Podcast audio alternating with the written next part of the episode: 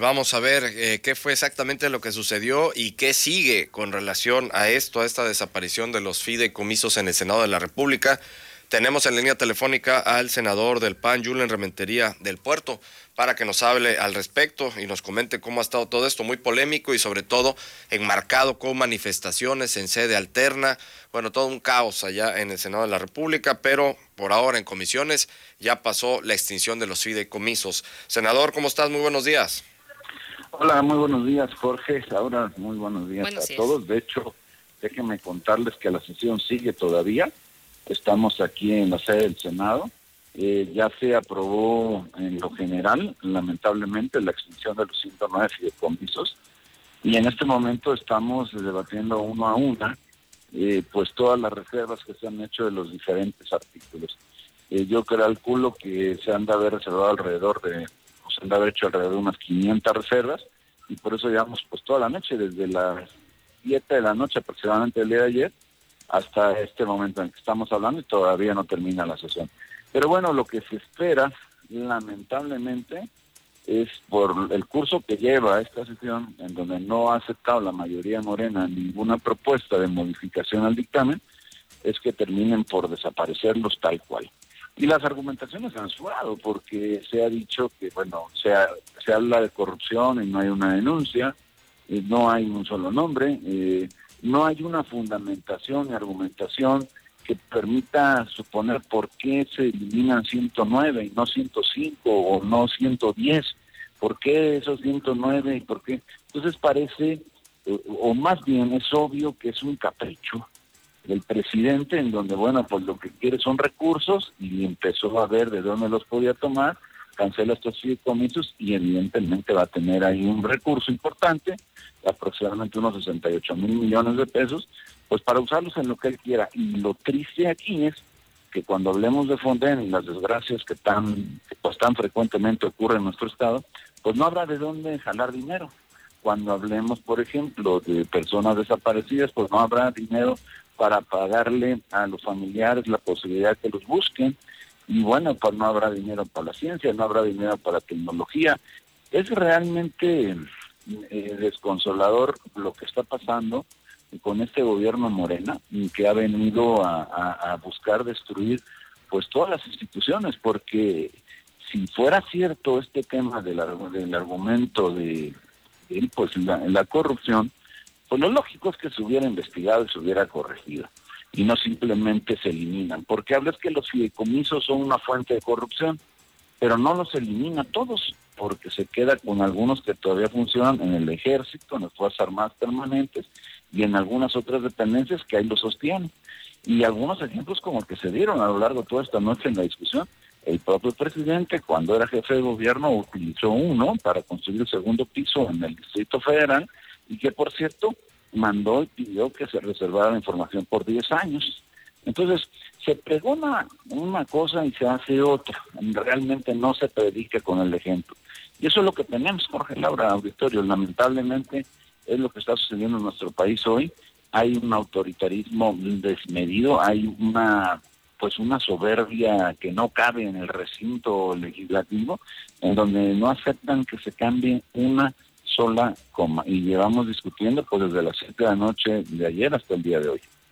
Sí, senador, eh, buenos días. En este sentido, entonces, eh, pues eh, se contaba, ¿no? Con esas herramientas para poderlos auditar, para poder llevar a cabo las revisiones correspondientes, porque pues no todos los fideicomisos se rigen de la misma forma, no todos se enfrentan los mismos problemas o las mismas características que tanto se estuvo argumentando y como usted pues también nos acaba de señalar, en lugar de haber optado por esta desaparición, por estos cambios. Pues sí, es que al final de cuentas, si lo que se quería era pues corregir algún posible desvío, pues por supuesto que todos íbamos a estar de acuerdo. Pero lo que no puedes es pensar que la causa haya sido en corrupción, que haya sido en los 109. De hecho, hay una sola vez, el dictamen tiene más de 150 hojas y solo en una hoja, me parece que es en la 136, si no me recuerdo, en donde se menciona en una sola ocasión la palabra corrupción. No se menciona en ninguna otra parte del dictamen. Entonces, claramente no es esa la, la, eh, la causa de la desaparición.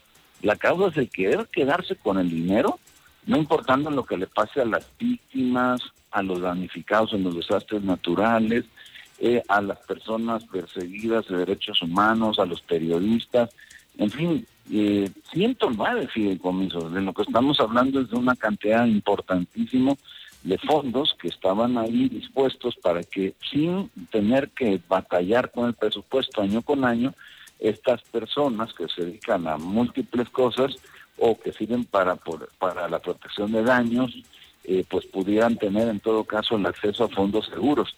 Y ahora pues no los van a tener porque además dicen, no, es que se desaparece, algún senador dijo por ahí de Morena, es que es, el, es como el instrumento, es como si le quitáramos el cascarón a un huevo, pero el huevo quedara lo mismo. Pues no, no es cierto, porque al final de lo que se trata aquí es de desaparecer el cascarón, el instrumento, que es la figura del fideicomiso, pero no dicen a dónde va a llevar ese recurso, ni cómo se va a aplicar, ni cuáles son las reglas. Y ya les decíamos, Así sucedió con el Seguro Popular, lo destruyeron, lo eliminaron y crearon el INSABI. Y hasta hoy no se tienen reglas de operación.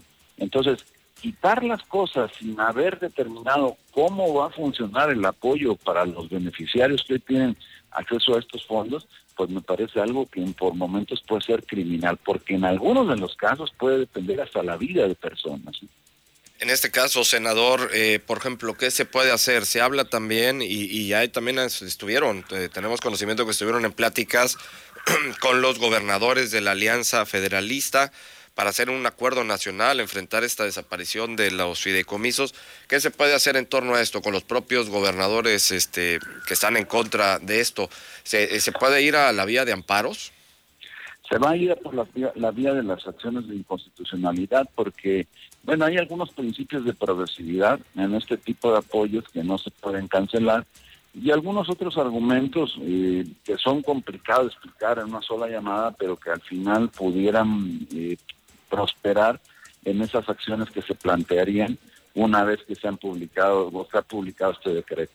A mí me parece que eso es lo único que queda. Qué lástima que se tenga que ir a ello y que se tenga que acudir a la Corte porque la verdad es que me parece que debía de haber eh, eh, la razón. Es más, Jorge Laura y auditorio, les quiero decir, hay muchos de los que están aquí que están votando, votando contra su voluntad, que están siendo obligados, están siendo sometidos. En algunos de ellos incluso votaron, por cierto, este, en contra. Algunos, unos cuantos nada más, no lo suficientes como para poder rechazar la propuesta. Pero había muchos otros que claramente estaban votando eh, contrario a lo que ellos eh, querían, pero bueno, han sido obligados por el gobierno a que así lo hicieran. Entonces, contestando tu pregunta, lo que nos queda es pues ir a, las acciones jurídicas para intentar revertir en la mayor cantidad de los casos posibles, pues esta acción que a todas luces pues atenta contra pues las personas beneficiarios de, todos estos comienzos, todos estos fondos, que por cierto son fondos federales, que están por cierto bien auditados los cuales son, en la mayoría de los casos, son eh, vigilados precisamente por instancias del propio gobierno. Entonces no sé cómo es que alegan corrupción y no la corrigen de una buena vez y que sigan funcionando. Y bueno, pues eh, tendremos que acudir justo ahí. Al final, no debió de ser así. Me parece a mí que si hubiera un poco más de, pues que, digamos, de, disposición, menos soberbia, eh, comprensión de la situación de este país podría haberse pues, resuelto de otra forma. Es lamentable, pero bueno, es lo que hay y, pues por supuesto que hay que estar muy pendientes pues de cómo están haciendo las cosas en Moreno, cómo están empinando el país, porque eso es lo que están haciendo. Sí. Eh, ¿En qué consistirían estas acciones jurídicas? Y también preguntarle si esto contempla pues a todo el bloque de contención, PAN, PRI, Movimiento Ciudadano, PRD. Sí, sí lo contempla, sí lo contempla, incluso también a la Alianza Federalista de Gobernadores.